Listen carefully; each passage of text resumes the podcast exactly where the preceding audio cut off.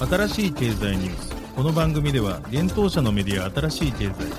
ブロックチェーン仮想通貨フィンテックに関する日々のニュース解説を平日毎日音声コンテンツでお届けしています。そして新しい経済ではブロックチェーン仮想通貨に関するニュース解説記事やインタビュー記事学習記事などのたくさんのコンテンツを掲載しております。ぜひ新しいひらがな経済漢字で検索してメディアもチェックしてください。そして LINE 公式アカウントではメディアの更新情報を配信しております。LINE 公式アカウントにもぜひご登録ください。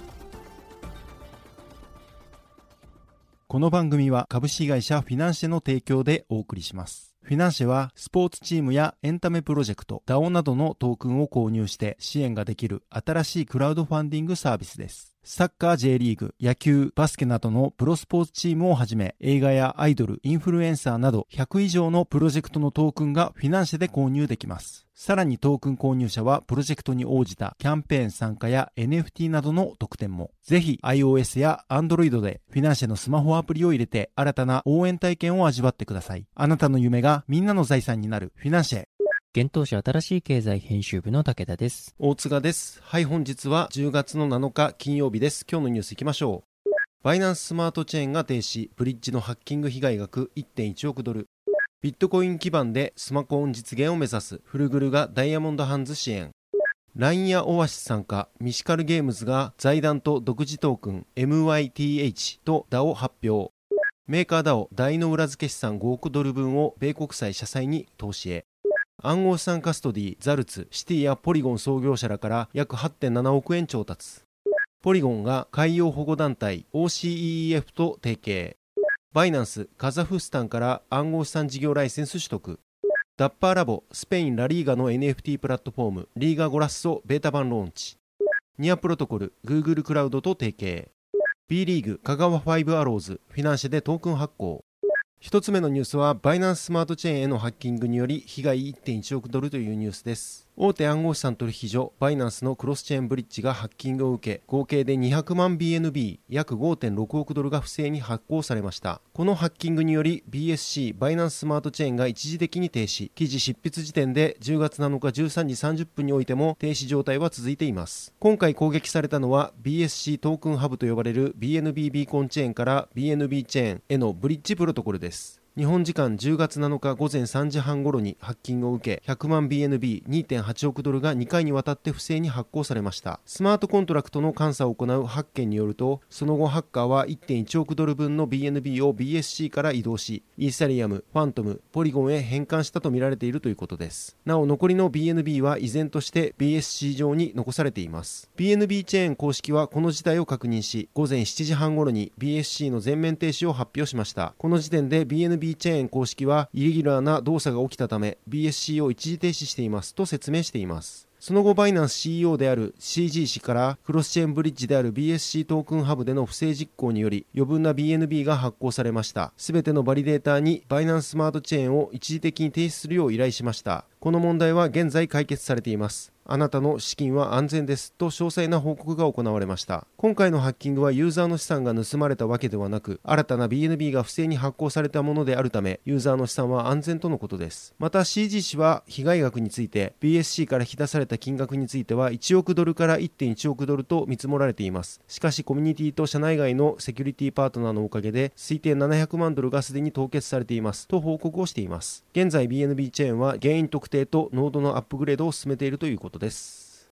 続いてのニュースいきます。ビットコイン基盤でスマコン実現目指す。フルグルがダイヤモンドハンズ支援というニュースです。ビットコインエコシステムへの投資を行うアメリカベンチャーキャピタルフルグルベンチャーズの日本法人フルグル合同会社がライトニングネットワークのユーザー及び開発者のコミュニティダイヤモンドハンズを支援していくことを10月7日に発表しました。具体的にフルグルは RGB プロトコルを利用したプロダクトのオープンソース開発に関してダイヤモンドハンズを支援していくとのことです。RGB プロトコルは2017年に考案されたビットコインネットワーク上でスマートコントラクトを実現するためのプロトコルです。RGB プロトコルはビットコインブロックチェーンだけでなく、ライトニングネットワークの機能性も拡張することから、ライトニングネットワーク上の分散型金融サービスの提供を可能にする技術として注目されているとのことです。なお、ライトニングネットワークはビットコインネットワーク上に構築されたペイメントチャンネルでであり、ビットコインの高速かつ安価な送金を実現するレイヤー2技術です。また、ダイヤモンドハンズは2021年に発足し、国内のライトニングネットワークのユーザー及び開発者のコミュニティです。発足時は、ビットコインフルノードやライトニングのルーティング研究を主目的としていましたが、現在ではニュースレターの配信、技術やプロダクトのオープンソース開発、リサーチレポートの作成など、ライトニングネットワークの利用を推し進めるべく、幅広い活動を行っております。また、ダイヤモンドハンズはフルグルに加え、ビットバンク、ビットフライヤーブロックチェーン、コインベース、ナユタ、オープンープンハウスグループ、ミネシスキャピタル、ゼベディ、クラーケン、&OG らが企業スポンサーとして名を連ねております。新しい経済編集部はフルグル合同会社で広報を務める練り氏へ取材を行いました。フルグルはビットコインを普及していくという点において日本の課題は何だと考えていますか？正しい情報、最新情報を入手する難しさだと考えています。ビットコインに関する情報源はリサーチペーパー、ブログ記事、ニュースレター、書籍、専門、メインストリームメディア、ポッドキャスト、YouTube、ツイートなど豊富にありますが、ほぼ100%英語です。英語という壁に阻まれて日本人が日本語で消費できる有料コンテンツが極めて限られています。日本語でビットコインについて検索すると、2017年のバブル時に制作されたままアップデートされていないコンテンツや、権威あるメディアが発信する不正確あるいは一面的な情報に行き着くケースが多々あります。こうした国内外の情報格差が国内外のビットコインの理解度、普及水準の差の大きな要因だと考えています。また、どのようにその課題を解決していこうと考えておりますか？情報格差を縮小すべく、ビットコインの有料コンテンツを集めた教育サイト、ロストインビットコインを今年5月に開設しました。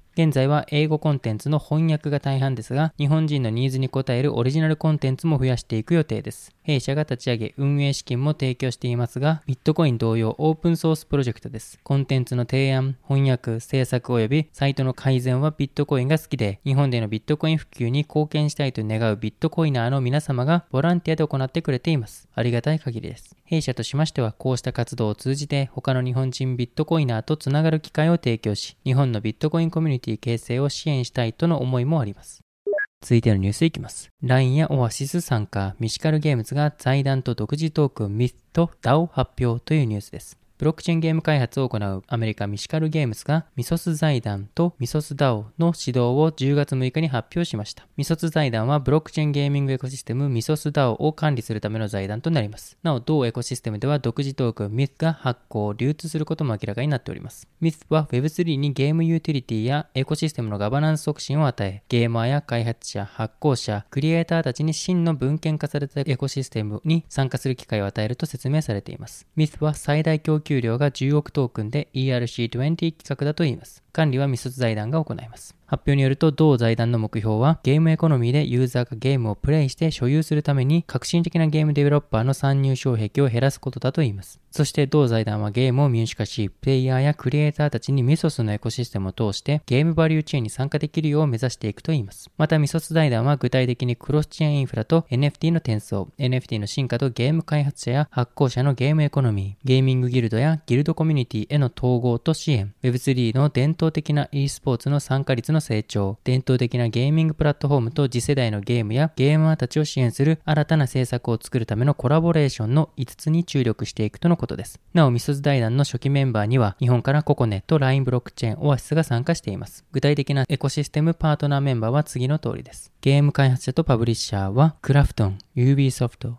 マーブレックス、ネットマーブル、コムティワース、CM ゲームズ、ポストボヤージャー、ココネ、カカオゲームズ、パーブルー、タードカインドゲームズ、ウィーメイル、e スポーツギルドは、フェイズクラン、ゲンジー、サンドボックスゲーミング、イールドギルドゲームズ、タロン、イボス、Web3& メタバースは、アニモカブランズ、ヘレン、クレイトン、ラインブロックチェーン、オアシスです。また、同財団のアドバイザーには、元サンリオの鳩山氏、アニモカブランズの会長ヤットシウ氏、チェインスモーカーズマンティス VC のアレックス・バル氏、およびドルー・タガルト氏、ポリゴンスタジオの社長ライアン・ワイアット氏などが就任しました。ミシカルゲームズの CEO であるジョン・リンデン氏は、ミシカルは常にゲーマーファーストのプラットフォームであり、本日の発表は私たちのコミュニティがゲーム体験に対するオーナーシップを高めることを保証するための私たちのコミットメントを示すものです。ミストークン所有者は、ミソス財団や他の業界パートナーと協力して、すべての人に席を提供するために、ゲームの革命と民主化を続ける原動力となるでしょう。この最初のパートナーグループは、これまで発表された中で、最大のゲーム提携の一つであり、Web3 におけるゲームのあらゆる側面を変革するのに役立つでしょう。私たちはこの素晴らしいパートナーグループの一員であることを誇りに思いますとリリースで伝えております。ミシカルゲームズはパーバリーなどをパートナーに迎え、ブロックチェーンゲーム、ブランコスブロックパーティティを開発運営しています。なお、ブランコスブラックパーティーは先月、エピックゲームストアで取り扱われることが明らかになりました。なお、日本は対象外となっております。新しい経済編集部はミシカルゲームズの CEO であるジョン・リンデン氏へ取材を行いました。LINE ブロックチェーンとどのような連携を進めていきたいですか？相互にバリデータになっている LINE や Oasis は日本で大きなブロックチェーンプロジェクトの2つだと思っており、インターオペラビリティの探求を期待しています。Oasis は日本のトラディショナルなゲーム会社と、LINE はモバイル中心のカジュアルゲームユーザーが中心で、双方向からのアプローチを目指します。また LINE は LINE Friends 等多くの IP を保有していることも魅力的に感じています。ミソスのライバルであり、チームメンバーでもある Oasis とはどのように共存していくのですか？長期目線で Oasis、LINE、 Klaytn 等のブロックチェーンプロジェクトとは NFT の新しいスタンダードを構築することを含めたインターオペラビリティを考える上で大事な協業先です。この中でミティカルとして Apple や Google といったプラットフォーマーたちの規制に対するディスカッションができているという業界ポジションを活かせると考えています。日本市場における具体的な戦略について教えてください。1、インターオペラビリティ。2、日本 IP とメタバースの思想を掲げて活動をする中で、インターオペラビリティでインフラの整備を、1で、その上に2でゲーム開発する IP とのコラボレーションを通して日本市場を展開したいと考えています。Web3 時代においてゲームを開発し、配信し、コンテンツを運営し、人気がなくなればやめるというプロセスをどのように行うべきでしょうか開発は既存のいくつものプロジェクトがそうであるように、既存ゲームにただ NFT やトークンをつけるのでは足りず、Web3 の技術が他の技術転換期でもそうであったように、ゲームにとってどのように新しい体験をもたらすかを考える必要があります。配信、ストアに必要なものやルール、またレーティングシステムの制定、コンテンツの周りに発生する経済圏について正しく理解すること、サービス停止、その後のアセットの管理について。なお、これらすべてはどれもミトスファンデーションの中で議論しながら進めていきたいトピックです。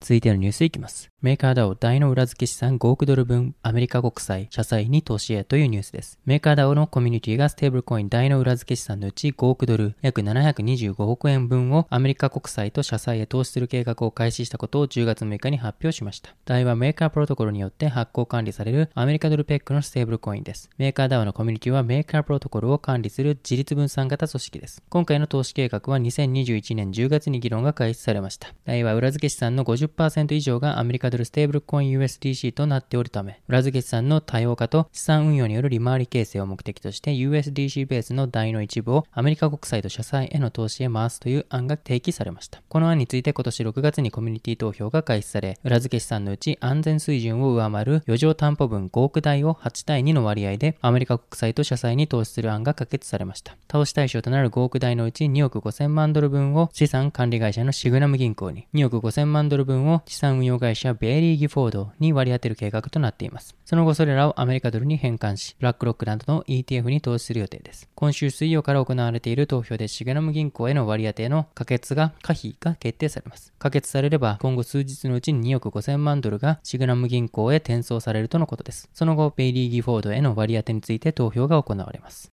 続いてのニュースは暗号資産カストディ、ザルツ、シティやポリゴン創業者らから約8.7億円調達というニュースです。暗号資産カストディ企業ザルツがシティベンチャーズやアクセルらから600万ドル、約8.7億円の資金調達の実施を10月6日に発表しました。ザルツは2022年初めに HSBC トレーダーとして勤めていたアシトシゲール氏とメタアジアの元幹部であったスプリットカウル氏が設立した企業です。ザルツを設立した目的は暗号資産エコシステムへのリアルマネーの機関投資家の参加を促すことに注力するためだといいます。ザルツへ出資したのはポリゴン共同創業者のサンディープ・ネイルワル氏やその他のヘッジファンドマネージャー暗号資産領域の著名人らだといいます。今後、ザルツは世界の複数取引所に上場している投資信託や ETF など暗号資産に連動する複数のファンド商品を販売する予定だといいます。また同社はその技術プラットフォームを活用して複数の資産運用会社やステーキング、インフラストラクチャー、プロバイダーと提携し、ミューチュアルファンドや ETF を共同で立ち上げ運用することを目指しているということです。さらにまた同社はエコシステムの他のプレイヤーと共同で金融機関が暗号資産のオプションを組み込んだ仕組みさえを発行できるようにする金融商品などいくつかのプロダクトを開発開発しているということです。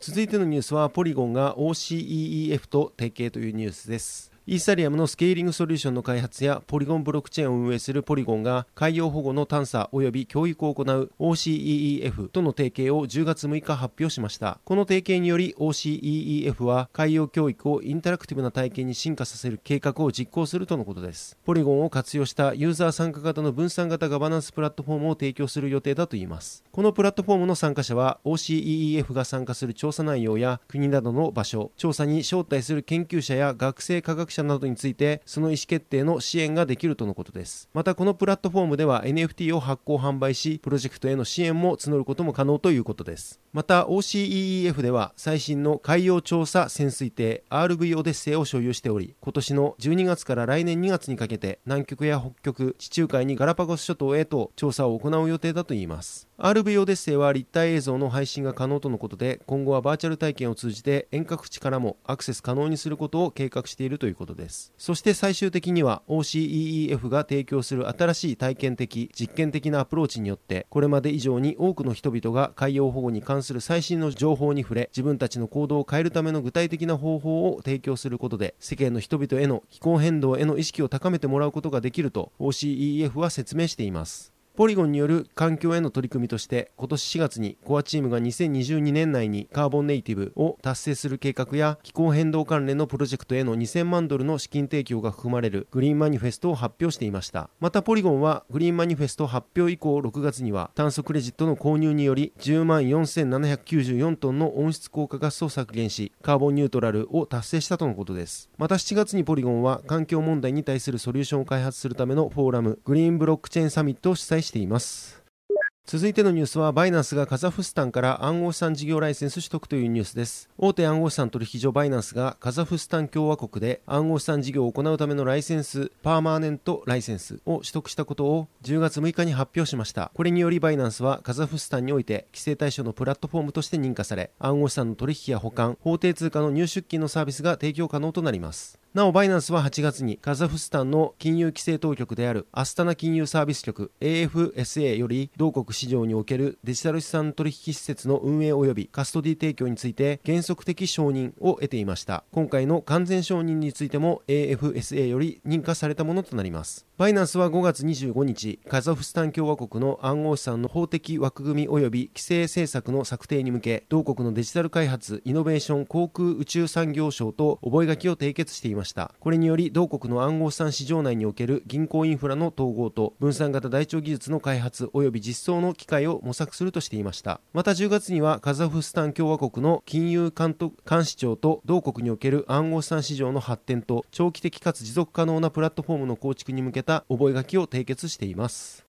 続いてのニュースは NBA トップショットのスペインサッカー版がクローズドベータでローンチというニュースです。ブロックチェーン開発企業ダッパーラボが NFT プラットフォームリーガゴラッソをローンチすることを10月6日に発表しました。27日よりクローズドベータ版として提供されます。このプラットフォームはダッパーラボが提供する NBA トップショットのスペインプロサッカーリーグラリーガ版となります。なおダッパーラボは昨年9月にラリーガとの提携を発表しておりその際 NFT プラットフォームオフィシャルフットボール NFT コレクタブルハイライツを今年6月にローンチ予定と発表していました。つまり今回はこの名称からリーガゴラッソへ名称が変更されたことになります。今回ローンチされるリーガゴラストでは、ラリーガ2005から2006年シーズン以降の全クラブの象徴的なプレーハイライトと、今シーズンのキープレーハイライトを NFT コレクションとして購入、所有、取引できる NFT プラットフォームとなっています。この NFT はモーメントと呼ばれるデジタルビデオコレクティブルとなっており、シーズンを通して様々な種類のパックが提供されるとのことです。また、モーメントには、プレーのリプレイや様々なアングル、ピッチ上の選手とファンの反応、試合ごとのナレーション、選手のパフォーマンスの統計が含まれており、スペイン語と英語の両方に対応したバイリンガル製品となっているということです。各モーメントはコモン、アンコモン、レア、レジェンダリーといった4つのレアリティで構成されており、それぞれに真正性と所有権を保証するラリーガの公式マークがついているといいます。そしてこのマークは全てオンチェーンで記録されるとのことです。なお、リーガゴラッソはダッパーラボ開発の独自ブロックチェーンであるフロー上に構築されています。現在リーガゴラッソにアクセスするためにはウェイティングリストへの登録が必要でありアクセスできたユーザーにはエルクラシコなどを含む伝説的なプレーの瞬間が最初のパックとしてドロップされるということです。なおこれまでにダッパーラボはフロー上で人気 NFT プラットフォーム NBA トップショットやアメリカプロアメフトリーグ NFL の NFL オールデイアメリカ総合格闘技団体 UFC 提供の UFC ストライクをローンチしています。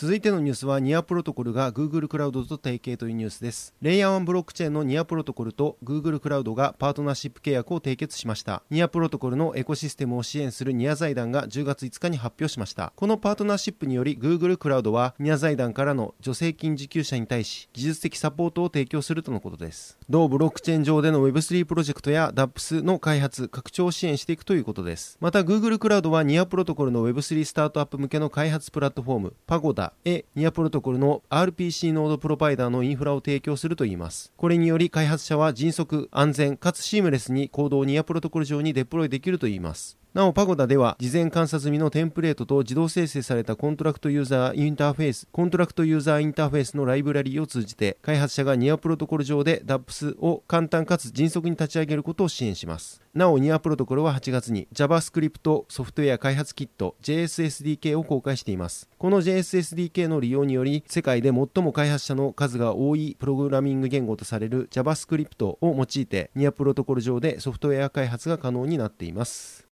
続いてのニュースは、香川ファイブアローズがフィナンシェでトークン発行というニュースです。次世代クラウドファンディングサービスフィナンシェが、プロバスケットボールチーム、香川ファイブアローズのトークン新規発行と販売開始を10月7日に発表しました。香川ファイブアローズは、香川県高松市をホームタウンとして活動する B リーグ2部所属のプロバスケットボールクラブです。B リーグにおいて売上高、観客動員数、SNS フォロワー数のナンバーを目指し活動しており、今シーズンは四国初の B1 クラブを香川から誕生させるを目標としています。なお、B リーグ所属クラブとしてフィナンシェでトークン発行するのは9チーム目となります。今回香川ファイブアローズはトークン販売によるファンディングで集めた資金を B1 昇格に向けた第一歩として専用練習場の床の張り替えやトップチームアンダーカテゴリーの練習環境の向上に利用するとのことです。なお今回フィナンシェ上で発行されるトークンは5アローズトークンとして販売されるということです。5アローズトークン購入者は特典としてチーム運営の一部に携われる投票企画への参加や参加型イベントへの招待特典抽選への応募などの権利が得られます。投票はトークン保有数に応じて投票数が多くなる仕組みや保有しているトークン数の割合によって抽選特典の当選確率が変動する仕組みとなっています。また一定のトークンを保有しているサポーターには限定の特典も提供されるとのことです。なおフィナンシェで発行されているトークンは金融商品取引法上の有価証券ではなく資金決済法上の暗号資産でもないということです。現時点で発表されている企画案は香川スポーツビジネスサロン by 5アローズへの参加や香川活性化プロジェクトへの参加があります。5アローズトークンの初回販売期間は10月7日14時から11月21日21時が予定されています。なお5アローズトークンの販売メニューは全5種類が用意されています。公開されているメニューは1万ポイントのものから30万ポイントのものまでありそれぞれで獲得できるトークン数と得点が異なります。それぞれのメニューでは購入ポイント分の5アローズトークン付与及び先ほどお伝えした投票及び抽選企画等への参加権とトークン保有数に応じた特典そして NFT となる初期サポーター記念コレクションが提供されます。なお、フィナンシェポイントはフィナンシェプラットフォーム上でのみ使用できるポイントのことで、1ポイント1円で購入ができます。